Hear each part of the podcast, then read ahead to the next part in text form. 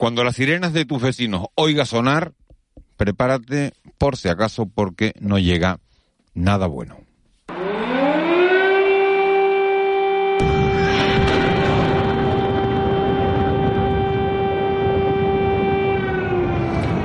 Son las 7.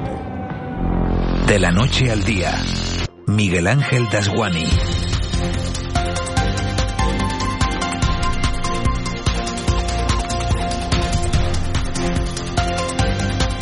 ¿Qué tal? Muy buenos días. A esta hora de la mañana deberíamos estarles contando cómo los reyes rindieron homenaje a la ejemplaridad del pueblo palmero y esperando a celebrar en los llanos la conferencia de presidentes. Pero la decisión de Vladimir Putin de invadir Ucrania ha puesto del revés el mundo entero. Putin dice que su objetivo es desmitalizar y desnazificar Ucrania y sus tropas avanzan con paso firme hacia Kiev, dejando decenas de civiles muertos por el camino. La ofensiva militar rusa ha sido condenada por la ONU, por la OTAN, por la Unión Europea, por Estados Unidos. Pedro Sánchez ha dicho que esta acción bélica es un ataque frontal a la paz y Ángel Víctor Torres, al que ya no le queda nada por ver, habla de un episodio negro en la historia de Europa y de la civilización. El presidente, el presidente canario hace un seguimiento directo de los ciudadanos de este archipiélago a los que los bombardeos han cogido en suelo ucraniano. Las palabras que más me preocuparon ayer, porque no las dice un cualquiera, sino Antonio Guterres, secretario general de Naciones Unidas, es que podemos estar asistiendo al inicio de la que podría ser la peor guerra del siglo en Europa. Guterres le pidió a Putin públicamente, desde lo más profundo de su corazón, así lo dijo, una oportunidad para la paz. Putin de momento no ha hecho caso, ni, parece que vaya a hacerlo, y aunque Biden ha anunciado sanciones ejemplares, es probable que Putin esté pensando que el apoyo de China será suficiente para que ese aislamiento no tenga ningún efecto. Mientras la diplomacia mundial busca salidas a la crisis, anoche muchos camiones se agolpaban en las gasolineras del archipiélago. La previsión es que se disparen los combustibles y que las bolsas caigan al suelo. Muchos firmaríamos que ojalá todo fuera eso. De la noche al día, Miguel Ángel Dasguani. 7 y 2. Vamos con los titulares que marcan la crónica de este viernes 25 de febrero. Caja 7 te ofrece los titulares del día. Las tropas rusas se acercan a Kiev. Tras tomar el control de la central nuclear de Chernobyl, las tropas continúan avanzando por diferentes flancos y se acercan ya a la capital. Esta madrugada en Kiev se han oído potentes explosiones con el fuego de las baterías antiaéreas que derribaron un aparato ruso en un distrito de la ciudad. El presidente de Ucrania, Volodymyr Zelensky, ha informado de la muerte de 137 ucranianos 316 han resultado heridos durante el primer día del ataque ruso contra el país. El profesor de Derecho Internacional de la Universidad de La Laguna, Luis Pérez Gil, ha manifestado en televisión canaria que no es probable que la ofensiva tenga una larga duración. A corto plazo, viendo que las sanciones no van a frenar a Rusia, eh, nos encontramos en una situación que ellos van a tratar de alcanzar los objetivos militares que, que se hayan fijado. Conocemos sus objetivos estratégicos porque los dijo claramente el presidente Putin, pero no conocemos sus objetivos militares. Pero no, no es probable que haya una campaña de larga duración. Y hasta ahora se trabaja en la evacuación de españoles en Ucrania. Según el censo hay inscritos 436 españoles, un centenar de ellos ya habría regresado a nuestro país. Entre ellos hay tres canarios, como ha confirmado a Canarias Radio el viceconsejero de Acción Exterior, Rafael Zamora. Principalmente la evacuación se está organizando a través de Polonia. Sobre la una del mediodía eh, varios aguas con españoles y entre ellos eh, dos de los canarios que eh, iban hacia la frontera con, con Polonia. Eh, es la frontera, una de las fronteras naturales y evidentemente debe la, ruta eh, pues más utilizada para, para evacuar a todos los españoles en este caso y también al resto de europeos. Y la Unión Europea aprobaba anoche una batería de sanciones contra Rusia. Están encaminadas a golpear a la economía, la energía y el comercio ruso a raíz de la invasión de Ucrania, si bien optaron por no desplegar todas las opciones aún y han explorado el alcance de futuras sanciones y los requisitos para su activación. Para el presidente del gobierno español, Pedro Sánchez, las sanciones respaldadas por los 27 contra Rusia están a la altura de las circunstancias paquete de sanciones masivas que junto con eh, el G7 y junto con eh, otras economías lo que vamos a hacer es eh, infligir un daño económico muy importante al, al gobierno de Putin. No hubo cumbre de presidentes, tampoco viajaron los reyes a la isla de La Palma, pero sí celebró, sí se celebró el Consejo de Gobierno. Precisamente por ese conflicto sobre Ucrania que ha impedido la celebración del acto homenaje que iban a presidir Sus Majestades los Reyes, también la cumbre de presidentes prevista para hoy en la isla de La Palma. Lo que sí se ha mantenido ha sido el Consejo de Gobierno, que además ha aprobado una partida de 5 millones de euros de gasto social para los afectados por la por el volcán. Ángel Víctor Torres ha señalado que ya ha llegado a La Palma más de 300 millones de euros en ayudas y se ha contratado a más de mil personas en un plan de empleo. Nos han pedido una modificación para que se pueda construir el suelo rústico que tuviesen los vecinos antes de la erupción y eso tenemos que estudiarlo, creemos que es viable, pero también precisa del visto bueno de todas las administraciones, Gobierno de España, Canarias, Cabildo y también los ayuntamientos y lo estamos haciendo de la mano. Y escuchando también a los vecinos sobre la fecha para celebrar el acto de homenaje al pueblo de La Palma, que iba a estar presidido por los Reyes y la Comisión Mixta para la Reconstrucción, el jefe del Ejecutivo ha aclarado que dependerá de la evolución de los acontecimientos en Ucrania. Hablamos ahora de la pandemia. Tenerife baja a nivel 3 de alerta sanitaria. El resto de islas mantiene sus niveles actuales. Es lo que ha acordado el Consejo de Gobierno mientras las islas han registrado tres nuevos fallecidos por COVID y 2.044 contagios nuevos en las últimas horas. Ángel Víctor Torres, presidente del Ejecutivo Canario. La isla de Tenerife baja de alerta 4 a 3 y de esa manera quedan todas en nivel 3, excepto Gran Canaria que seguirán 4 y Lanzarote que está en nivel 2. Y Pedro Martín revalida su cargo como secretario general del PSOE en Tenerife. Lo ha hecho tras conseguir el máximo número de avales de la militancia, por lo que su proclamación se realiza sin necesidad de votación en el Congreso número 17 del Partido Socialista en Tenerife, que se celebra los próximos 19 y 20 de marzo en la capital tinerfeña y durante su desarrollo se presentará la ejecutiva insular del PSOE en Tenerife para los próximos cuatro años. La posibilidad de llegar unidos a este Congreso, algo que no ocurría hacía décadas. La posibilidad de empezar a centrarnos ya en la recuperación económica, pasando página por fin de, de esta crisis propiciada por el COVID y plantearnos retos de futuro para poner a Tenerife en el lugar de liderazgo que creo que tiene en muchos ámbitos económicos en Canarias. Si quieres estar al día de la realidad económica de nuestro archipiélago, entra en el blog caja7contunegocio.com y tendrás la mejor información con autores de las islas. Marketing, emprendedores, ventas y muchos más temas te esperan en caja7contunegocio.com. Caja 7, comprometidos con nuestra gente. 7 y 8 minutos de la mañana, vamos ya con el mundo del deporte. El Barça le ganó ayer al Nápoles 2-4, sigue adelante. En competiciones europeas también el Sevilla. El Sevilla perdió, pero puede pasar a octavos de final. El Betis que también sigue adelante y los únicos que cayeron en, en esta jornada europea fueron los jugadores de la Real Sociedad que se estrellaron ante el Leipzig. Aquí, los nuestros. Hoy arranca en Gran Canaria la Copa del Rey de voleibol y Tenerife y Unión Deportiva Las Palmas juegan mañana sábado, ya lo saben con la vista puesta en ese posible ascenso a primaria, a, primaria, a primera división el Mirandés y el Lugo son, son los rivales. Moisés Rodríguez, buenos días. ¿Qué tal, Miguel Ángel? Buenos días. Novedades importantes en la convocatoria del Club Deportivo Tenerife de cara al choque de mañana en Andúba ante el Club Deportivo Mirandés.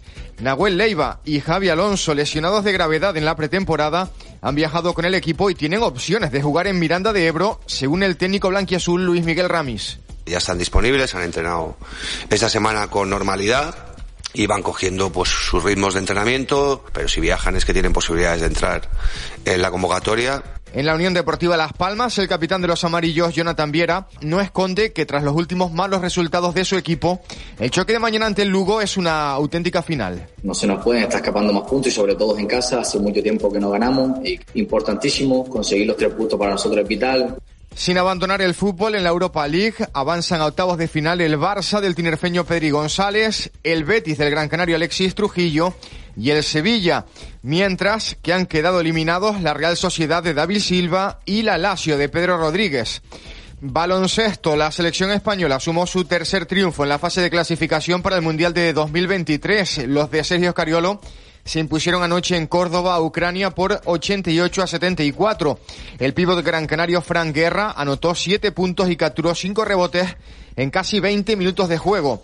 Y ojo a este sonido del técnico del Gran Cup por Fifisac, quien asegura que no continuará la próxima temporada en el equipo si no consigue los objetivos de disputar los playoffs y de llegar lejos en la Eurocup. Yo no voy a estar si la gente no me quiere. Yo no voy a estar si no cumplo mis objetivos. Yo mis objetivos lo tengo claro. ¿Me quedaré en Gran Canaria? Si me lo merezco. Si no me lo merezco, no me voy a quedar en Gran Canaria. Además, en voleibol hoy arranca la Copa del Rey, que por segundo año consecutivo se disputa en Gran Canaria y en la que el Guaguas defiende el título conquistado la temporada pasada. Los Gran Canarios debutan en cuartos de final a partir de las 5 de la tarde ante el Palma Volley. Y el Aris dio un paso de gigante para disputar la final de la Challenge Cup tras imponerse en Serbia al Tent por un set a 3. La próxima semana las tinerfeñas deberán defender este resultado en la isla. 7 y 11, Edgar Cedrés, buenos días de nuevo. Buenos días, Miguel Ángel. ¿Qué tiempo nos vamos a encontrar este viernes y, y el fin de semana? Pues amanecemos con más nubes que en jornadas anteriores.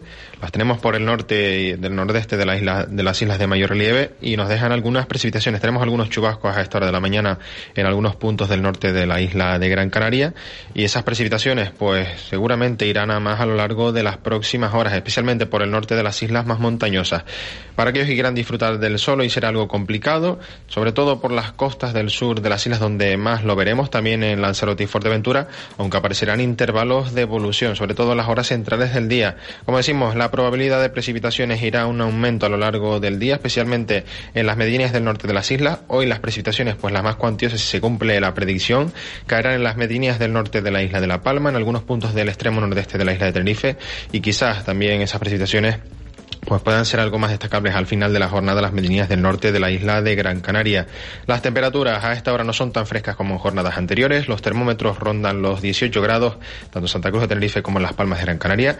Esas temperaturas pues también son frescas en los pueblos del interior y las máximas, pues hoy en general no cambiarán bastante. Las temperaturas diurnas bajarán ligeramente en las islas de mayor relieve. En la costa esos valores se moverán entre los 18 y algo más de 22 grados. Destacar hoy la presencia de viento, viento del norte-nordeste, es más intenso en los extremos este y oeste de las islas de mayor relieve, donde las rachas pues se moverán entre los 50 y algo más de 60 kilómetros por hora.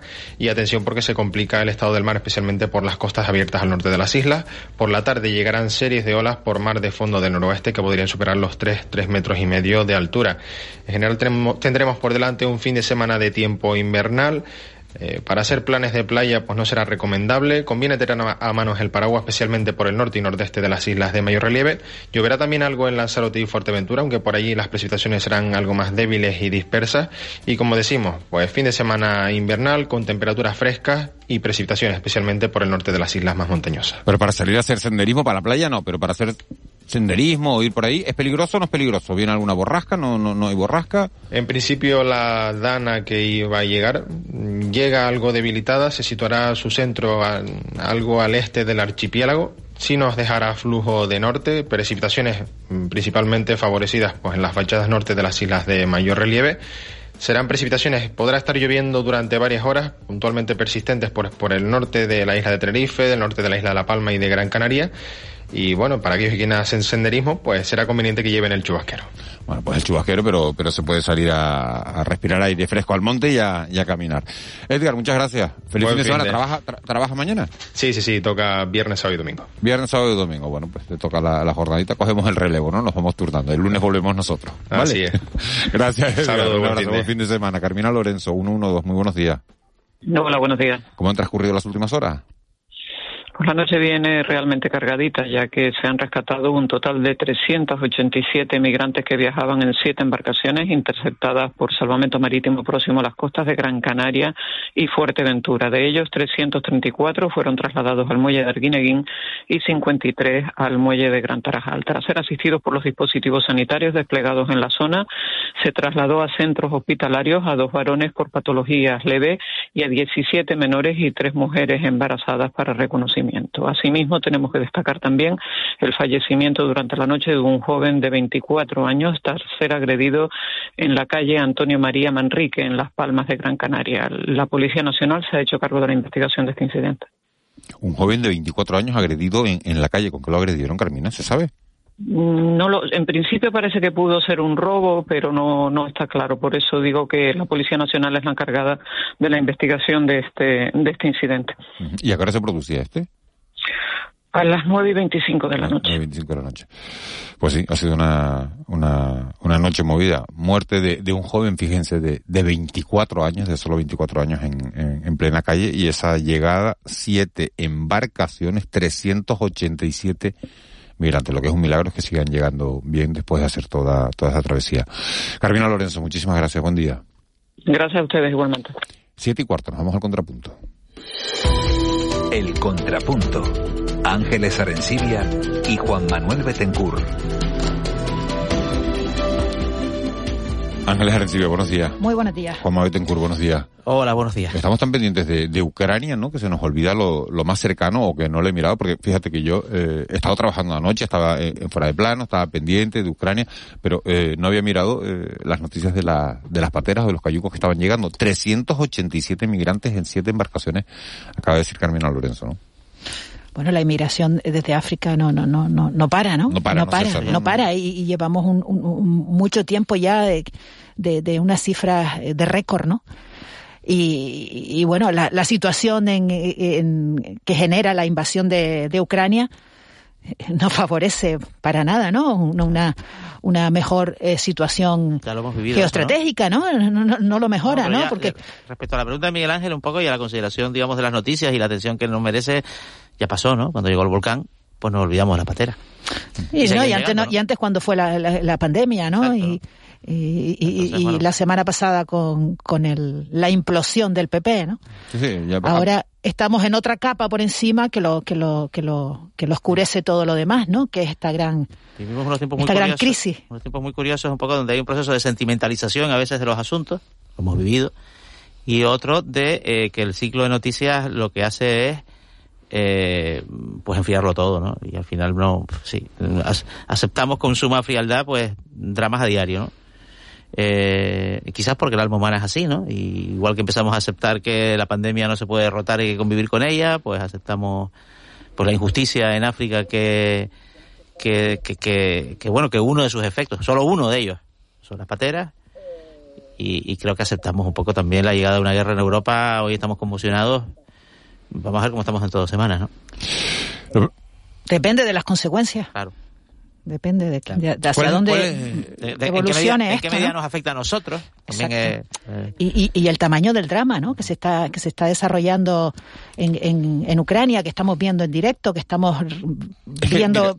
Claro, ves Ángel, fíjate, estás diciendo, lo estamos viendo en directo. Entras en el periódico El País ahora mismo, ¿no? Y tienen colgado, bueno, prácticamente todos los periódicos de eh, españoles y, europeos tienen esas imágenes, si no es en directo, son vídeos grabados hace pocos minutos de, de esos bombardeos, de cómo eh, de ver una guerra, eh, ver una guerra en directo, ¿no? Ver una guerra en directo y, y en un país eh, con una historia trágica, ¿no?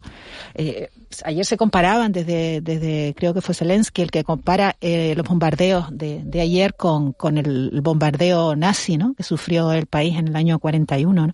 Lo que pasa el país entonces era la Unión Soviética, ¿no? Sí, bueno, pero era la, misma, la misma, la misma población, ¿no? La, misma... guerra en Afganistán duró 20 una, años. Una cosa es comentarlo desde fuera y otra cosa es comentarlo con los, con los protagonistas. Ludmila Pechenyuk es ucraniana, vive en Tenerife desde hace 20 años. Ludmila, muy buenos días. Hola, buenos días eh, tú estás aquí, eh, pero tienes a tus padres en, en Ucrania, tienes también a, a tus primos. Lo primero que quiero preguntarte es si te has podido poner en contacto con ellos, cómo se encuentran, cómo están, cómo están viviendo toda esta situación. Exactamente. Eh, yo estoy muy pendiente de mi familia que está en oeste. Mis padres viven en eh, una pequeña ciudad que se encuentra a 45 kilómetros por el norte de Moldova y eh, mis primos también viven en pequeños pueblos en Kiev. Sí, la, capital. ¿Y cómo, cómo han pasado la noche? ¿Has podido hablar con ellos? ¿Cómo se encuentran? ¿Qué te Eh, cuentan? Los que, los que están en Kiev estábamos, estaban refugiados eh, eh, toda la noche. A la una de la noche eh, sonaban sirenas y ellos bajaron con los niños a un sótano sin saber nada, solo oyendo ruido y incertidumbre. Solo estaban pidiendo rezar por ellos. De momento no tengo contacto con ellos. ¿Con tus padres? Eh, mis padres de vez en cuando me escriben que más o menos todo tranquilo en la zona de ellos, internet y televisión hay, eh, ellos están siempre con noticias del gobierno y eh, preparados para los ataques. Rusia eh, asegura, Nila, que, que su objetivo no son, no son los civiles. Eh, ¿Temes de todas maneras ataques indiscriminados contra la población? Eh, no tengo exacta información, eh, pero lo que veo que las bombas, eh, em, las bombas sí que terminan en puntos estratégicos y los aviones sí están están cayendo en em, en las manzanas eh, de ciudades, de ciudades grandes y hay em, víctimas entre civiles, por supuesto.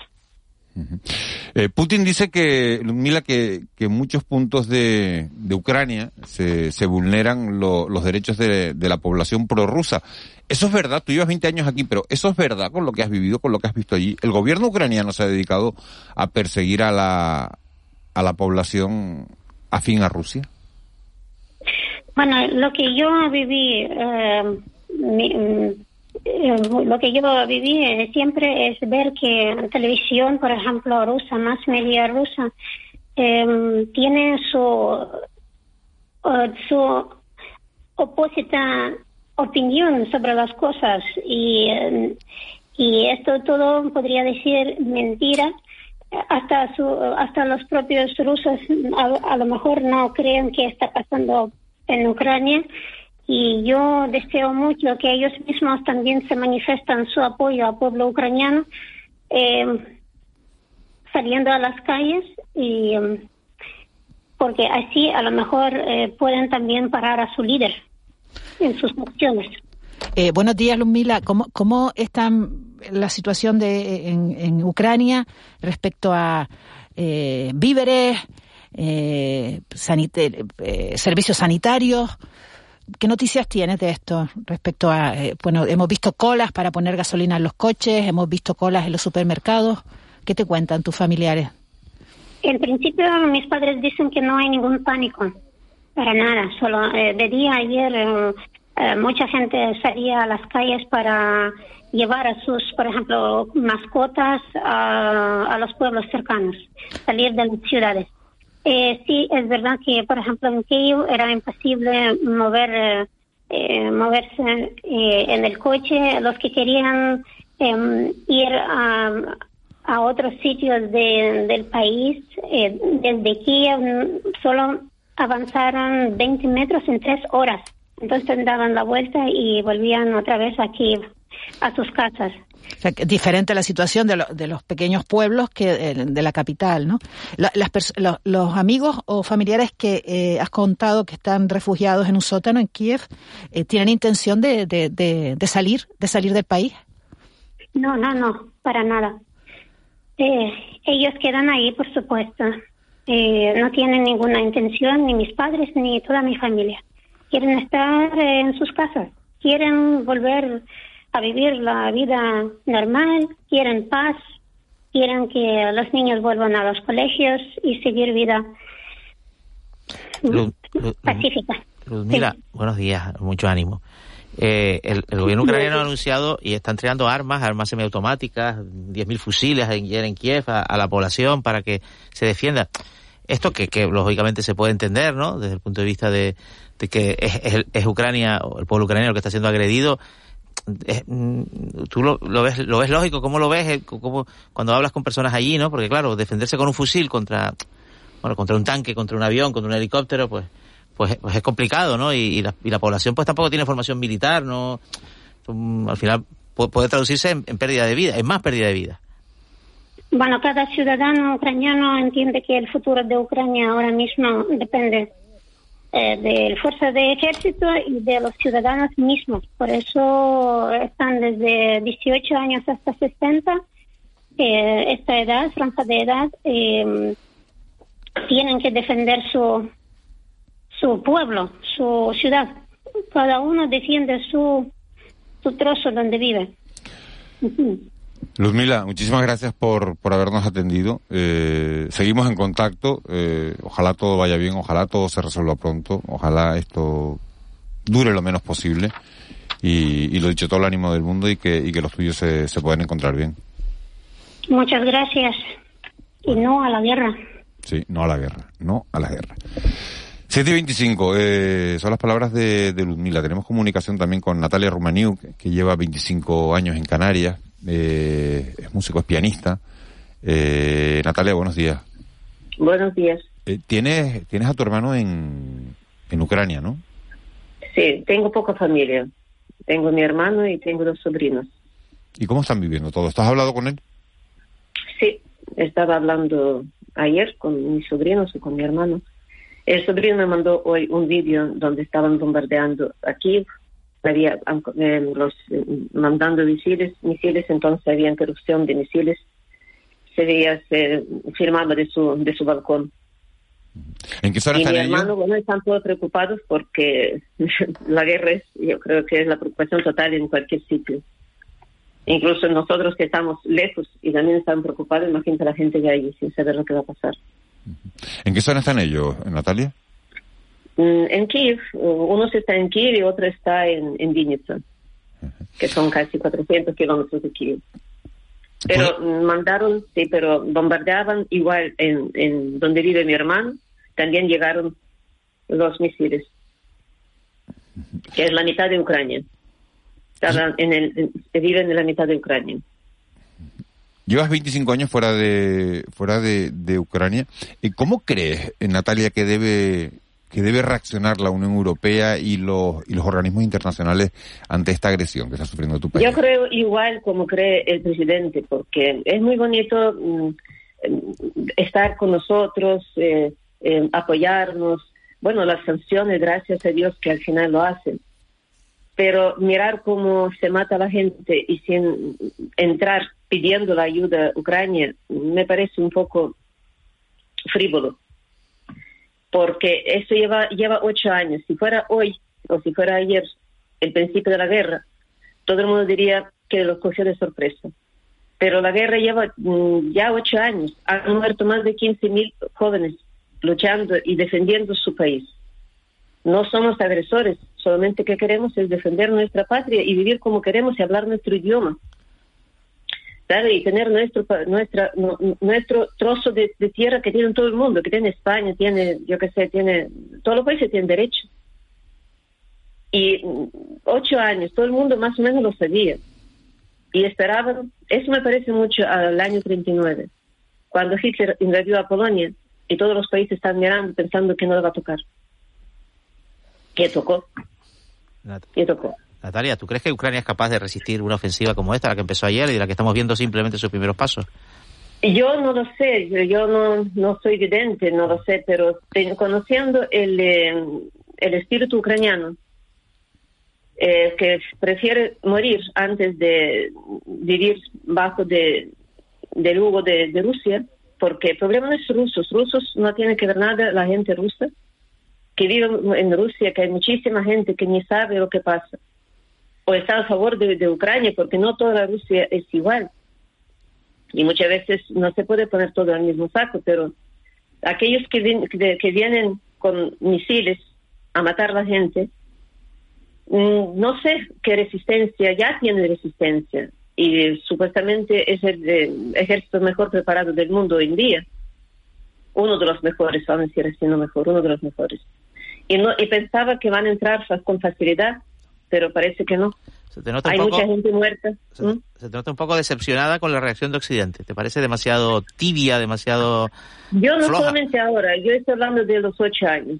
De esos ocho años que, que yo estoy segura que ellos pensaban que eso... A ver, si tú dependes de un país con, de gas y de un montón de cosas, tú tratas de tener los pases pensando que a ti no te va a tocar nada. Y bueno, eso es lejos. Ucrania era lejos, porque cuando empezó la guerra en 14, aquí en la tele yo recuerdo que día y noche, día y noche estaban por metros cómo avanza, cómo retrocede.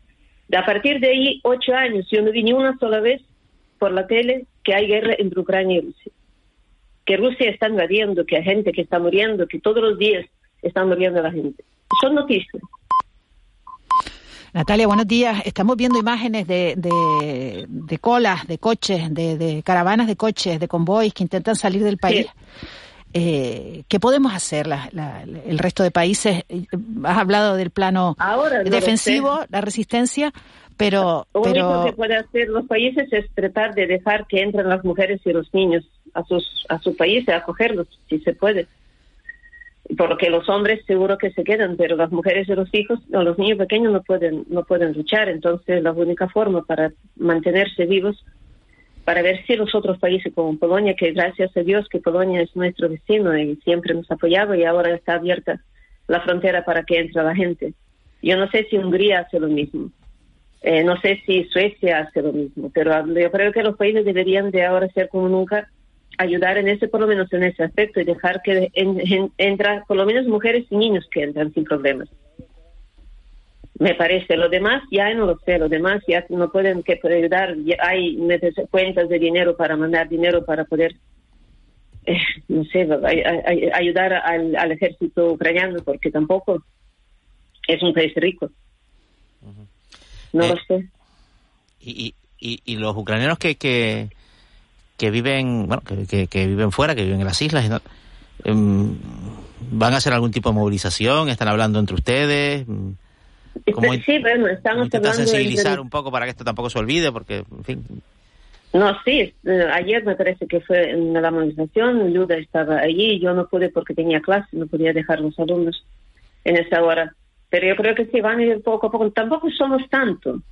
Aquí en Rusia, en, las islas son muchos rusos si esos rusos podrían también movilizarse para decir no a la guerra, eso sería también bastante bueno. Pero ucranianos somos pocos. Yo no conozco muchos ucranianos que hablan ucraniano, que son de Ucrania y que, que no solamente eso, sino hay gente de Ucrania que mm, algunos, yo no estoy hablando mucho, que hablan ruso y mm, están a favor de Putin. Es la triste, la realidad. Entonces, no, no solamente eh, depende de si eres ucraniano o no eres ucraniano, también depende a qué lado estás, y como los españoles en el año 39.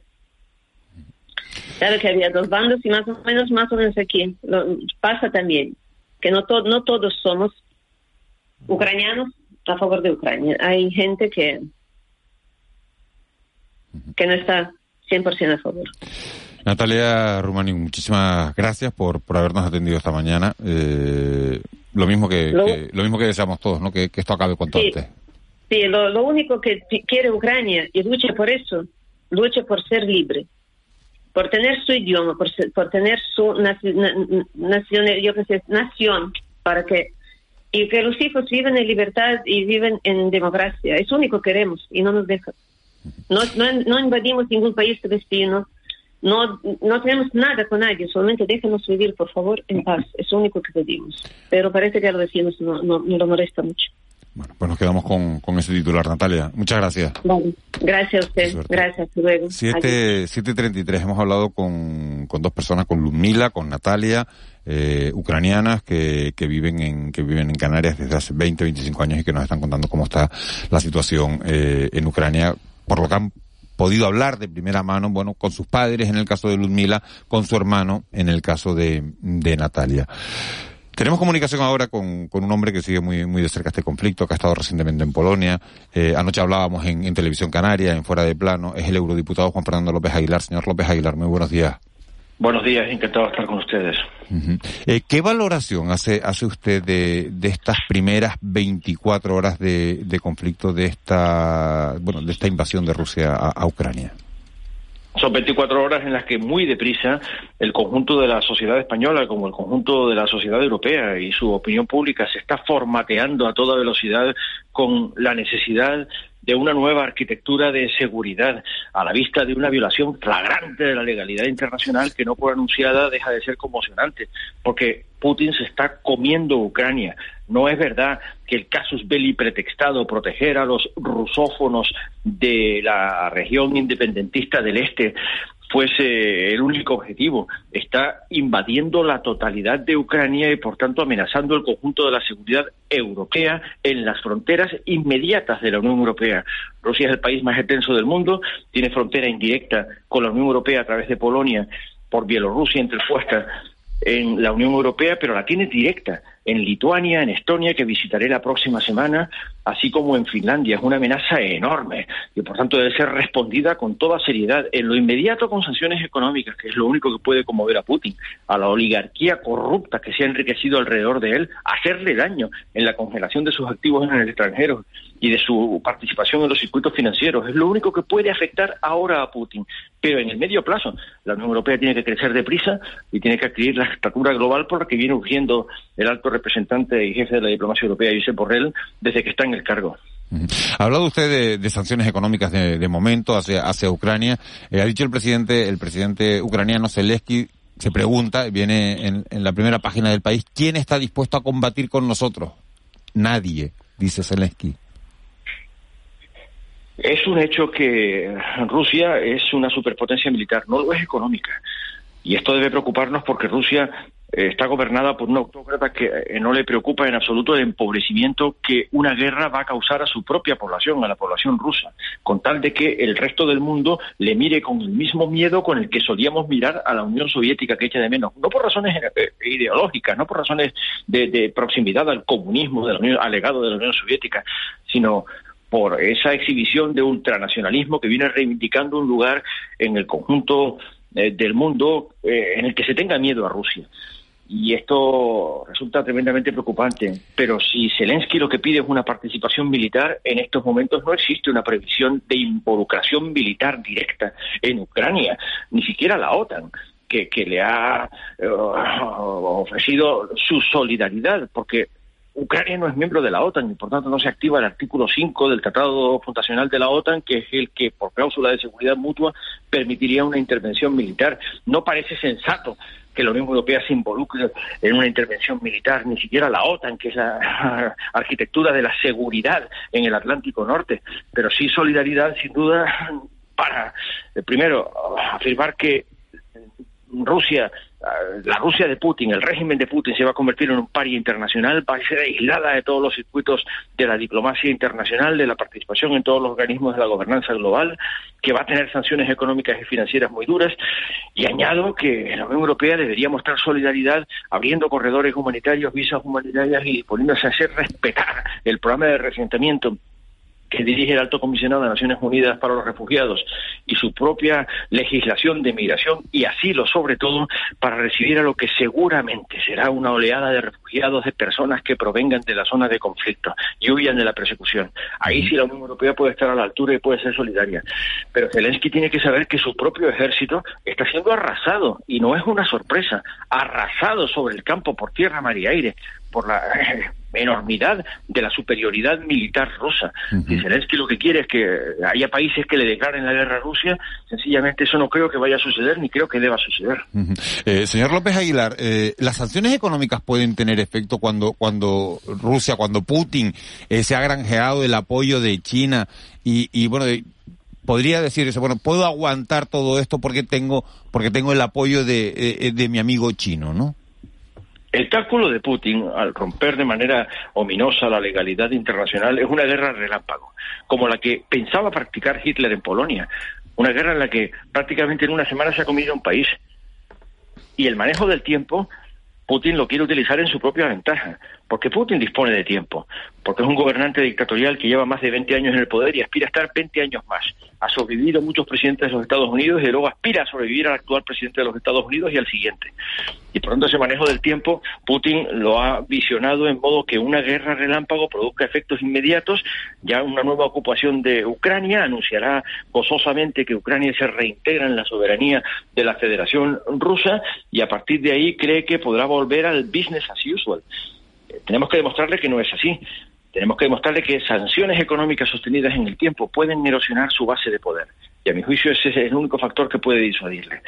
Erosionar esa base de poder de la oligarquía corrupta que se ha enriquecido con negocios ilícitos de crimen organizado a su alrededor y que está invirtiendo enormes cantidades de dinero procedente de negocios ilícitos en todo el mundo, en la Unión Europea, también en Canarias. Esos activos de procedencia ilícita de los que todos tenemos noticia, rusos comprando inmuebles carísimos y prohibitivos en todas partes, también en Canarias.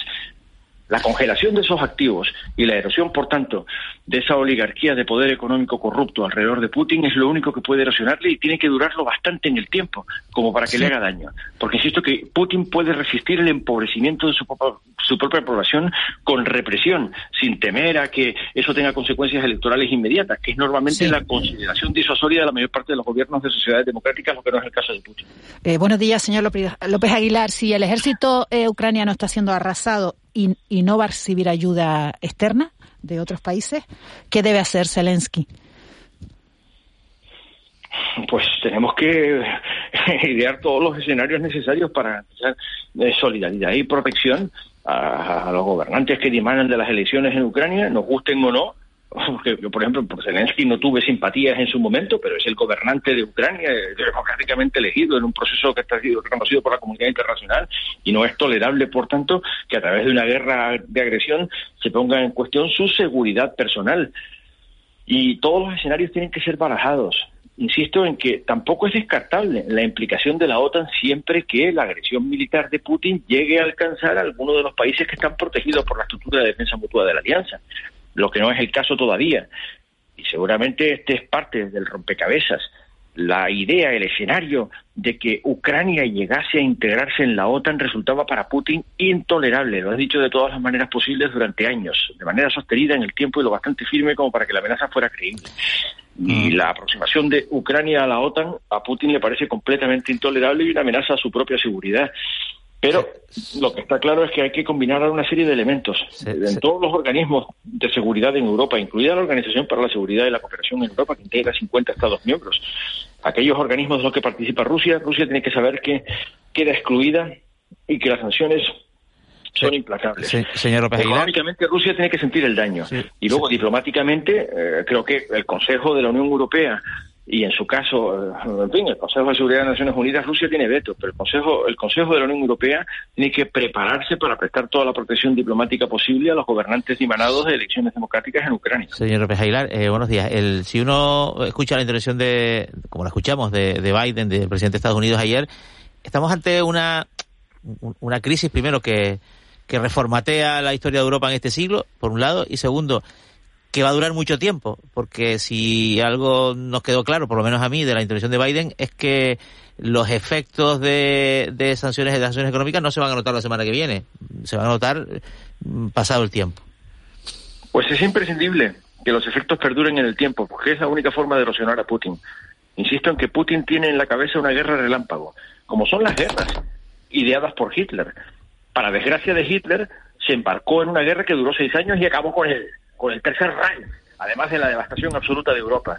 Pero cometió tantos errores estratégicos que condujo a Alemania a la propia destrucción y, por supuesto, a su propio régimen y, asimismo, personalmente, a la autodestrucción. La guerra relámpago es el cálculo de Putin. En siete días me como Ucrania y a partir de ahí puedo pasar a la casilla siguiente. Pero la pregunta que se hace en la comunidad internacional es si toleramos esto, luego qué. Y si contemplamos que China, cómplice de Rusia, tolera esto, o colabora con esto, ¿qué podemos esperar de China en Extremo Oriente? Ya se ha comido Hong Kong, violando los acuerdos con los que Hong Kong se reintegró la soberanía nacional china en 1997.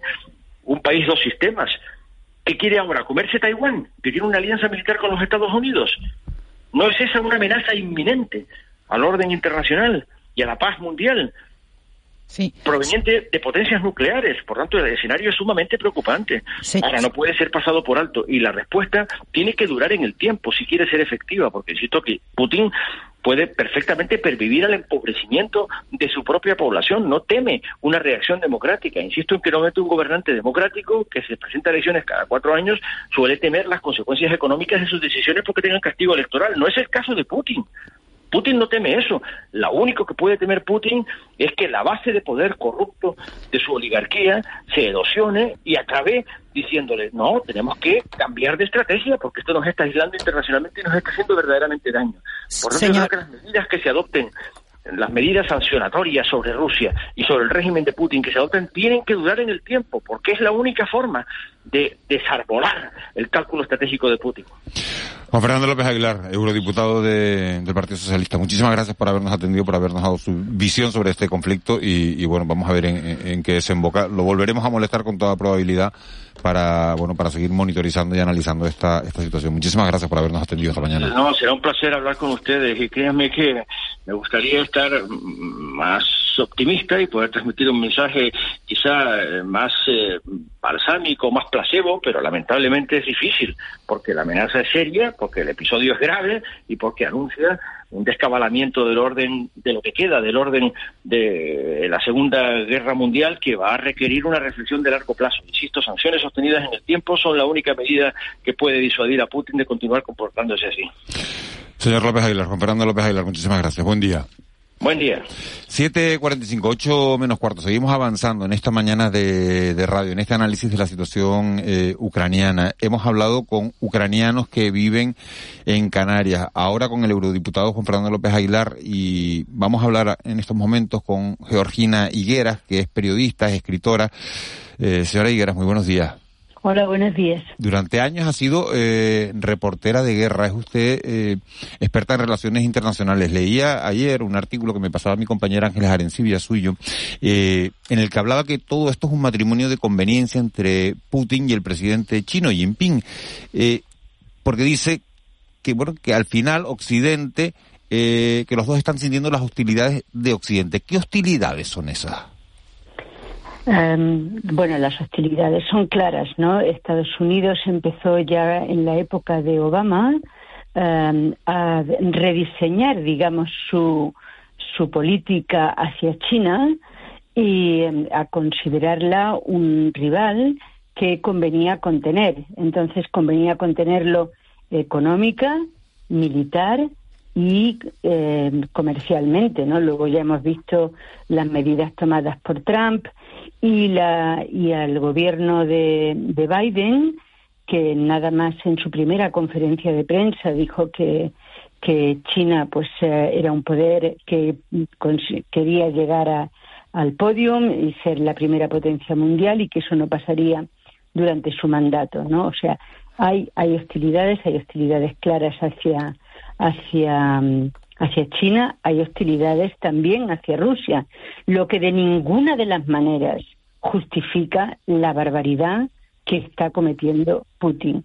Pero las hostilidades hacia Rusia pues comenzaron en 1999 cuando ingresó en la OTAN Polonia, Chequia y Hungría, cuando se habían comprometido a que la OTAN no se iba a ampliar, ¿no? Luego, evidentemente, ha seguido ampliándose, eh, casi cercando a Rusia, y, y, eso, pues, yo creo que Occidente ha tenido, ha sido un error brutal, no, no entender las, eh, las vulnerabilidades y los miedos de Rusia, porque cuando uno trata con un déspota como Putin, si no se trata, si no se consigue negociar y y aplacarlo, uh, aplacar sus propios miedos. Al final los miedos de, de un bestia como ese, pues hacen lo que ha hecho. Es que lo de Ucrania es, es, es era impensable, pero en parte nosotros hemos azuzado a la bestia. Eh, señor Higuera, buenos días. Eh, una de las razones de que ha puesto Putin para justificar su, su invasión es, primero, el Euromaidán, o sea, la revolución de 2013 eh, europeísta en, en, en Ucrania, fue un golpe de Estado. Segundo, el régimen de Ucrania, el gobierno de Ucrania, es un gobierno nazi, fascista. ¿Esto es cierto o es falso? Las dos cosas son falsas, absolutamente falsas. Pero es cierto que en la revolución del Maidán, eh, Occidente también actuó de forma bastante estúpida, porque la Unión Europea debería de haber entendido los intereses de Ucrania en seguir negociando con ella y entender también eh, los intereses de Rusia al crear la Unión Económica Euroasiática y haber llegado a un acuerdo entre la Unión Europea y la Unión Económica Euroasiática de manera que hubiera países como Ucrania que están sin estar ni en una ni en otra pudieran comerciar libremente eh, con las dos eh, con los dos eh, grupos económicos, ¿no? Esto pues habría sido fantástico para Ucrania. Ucrania había crecido muchísimo más económicamente. Europa no habría gastado lo que ha gastado en Ucrania y no habríamos encendido o, alentado lo que está sucediendo ahora, ¿no? Que es un horror. buenos días, señora Higuera. y a día de hoy, eh, ¿qué, pronóstico hace? ¿Qué efectos tendrán las sanciones que anuncian Estados Unidos, que anuncia la Unión Europea, que anuncia Japón? Bueno, las sanciones muchas veces son em, castigan a los pueblos y no a los dirigentes, ¿no? Porque si vemos, por ejemplo, el país más castigado del mundo es Corea del Norte y, y ya vemos que Corea del Norte sigue en su empeño de tener armas nucleares y de retar al mundo, ¿no? Mientras su población pues pasa hambre, penalidades, eh, no tiene las medicinas que debería de tener, no, o sea, está secuestrada de un régimen espantoso. Entonces, eh, es, es difícil pensar que las sanciones vayan a funcionar, ¿no?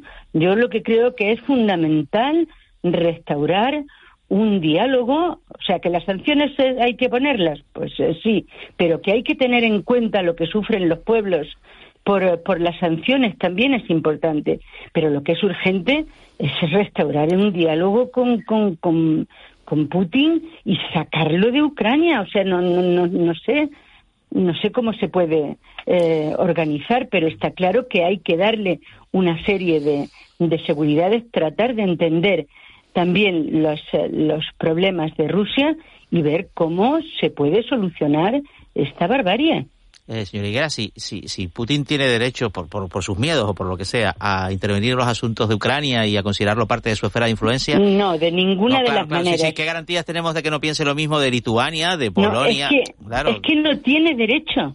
No tiene ningún derecho a intervenir en Ucrania.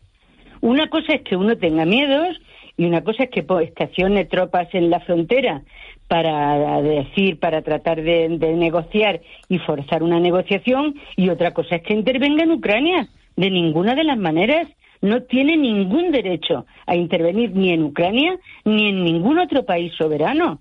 O sea, Ucrania es un país soberano, le guste o no le guste. Y entonces él tendría que entender que no puede intervenir de ninguna de las maneras. Y cuando, y cuando Putin dice eh, quien se oponga sufrirá las mayores consecuencias de la historia. Eh, ¿Va de farol? Eh, hombre, yo creo que es difícil que, que pueda eh, tomar medidas todavía más brutales, pero tenemos que ver que hace unos días, en plena, en plena, antes de entrar en Ucrania, hizo pruebas con tres misiles balísticos. Esos tres misiles balísticos pueden llevar cabezas nucleares. Luego, por lo tanto, ya digo, es que Putin es una bestia. Y entonces lo que no se puede es azuzar a una bestia, porque, porque entonces corremos peligro todos.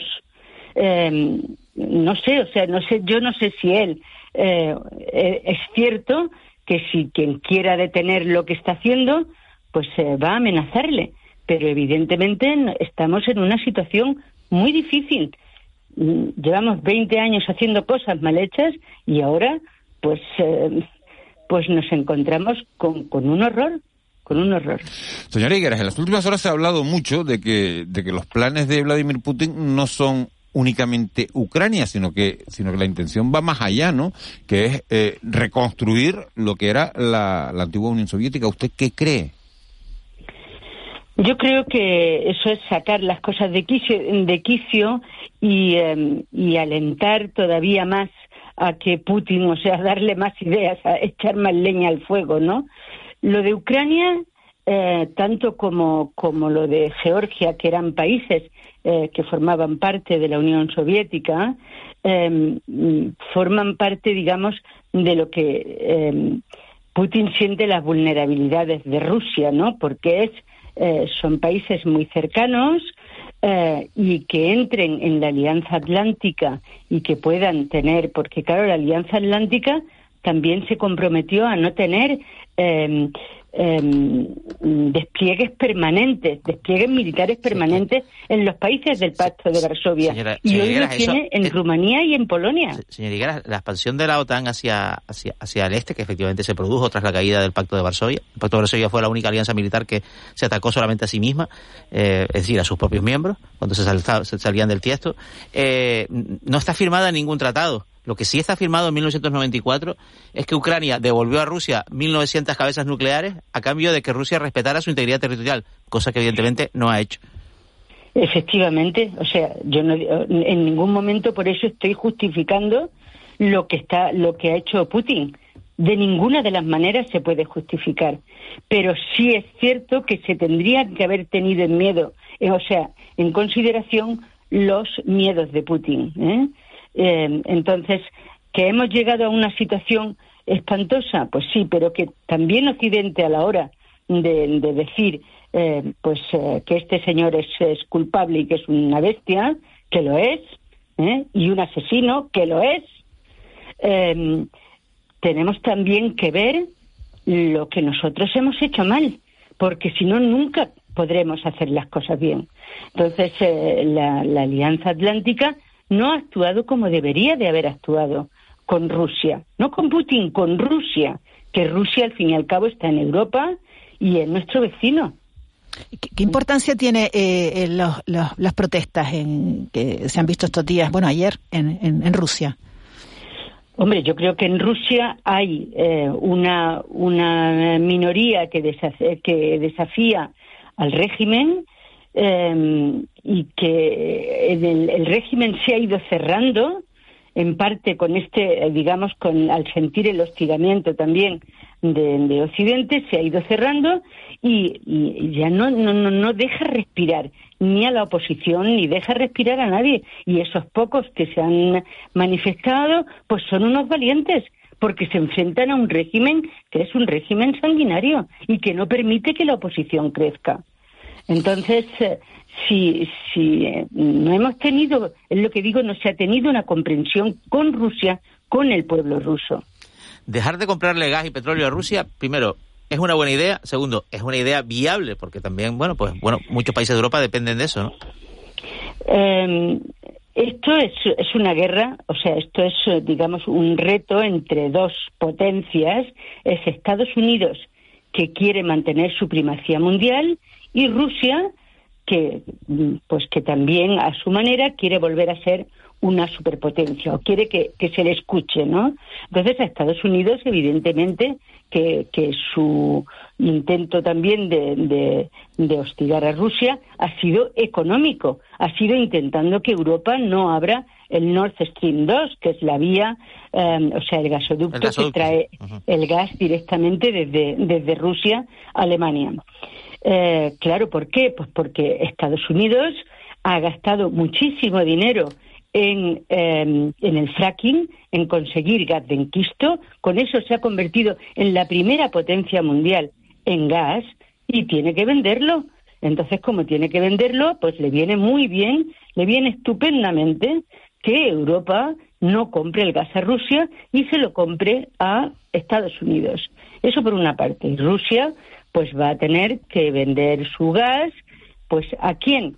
Pues a lo que hablábamos al principio, el matrimonio de conveniencia creado entre China y Rusia, em, que va a ser que la que le compre el gas porque China se sigue desarrollando y necesita el gas. Pero también ese matrimonio de conveniencia que va contrario a nuestros propios intereses, sobre todo a los intereses de Europa. No, tengamos en cuenta que los intereses de Europa no son los intereses de Estados Unidos y que Europa está fallando porque no tiene una voz común que sea capaz de decirle a Estados Unidos esos son tus intereses, pero no son mis intereses. Y ese matrimonio de conveniencia entre China y Estados Unidos, perdón, entre Rusia y China, evidentemente no nos favorece a nosotros. ¿eh? Georgina Higuera, periodista, escritora, experta en relaciones internacionales. Muchísimas gracias por, por haber estado en, Canarias Radio, en este programa de la noche al día, y, por darnos sus impresiones y su análisis de, toda esta situación. Muchas gracias. Muchas gracias. Gracias a vosotros. Eh, buen día. Siete, siete y 59. Estamos a punto de llegar al boletín de, de las 8 de la mañana con Marlene Meneses. Ya están preparadas, fíjense, opinan los, los oyentes. Dicen, bueno, me hace gracia el sur de Tenerife, lleno de rusos comprando casas de más de 500 mil euros y automáticamente tienen residencia. Y ahora resulta que los rusos son unos mafiosos. ¿Quién lo ha permitido? Venga ya. Pues los políticos, dice este oyente. Estados Unidos ha montado todo este follón para el gas americano, para que compremos gas, americano por el lobby bursátil. Bueno, son opiniones que van llegando a, esta redacción. Vamos con el boletín de las 8 y luego seguimos hablando de, de la situación en Ucrania, de cómo están los canarios a los que la guerra ha cogido en suelo ucraniano.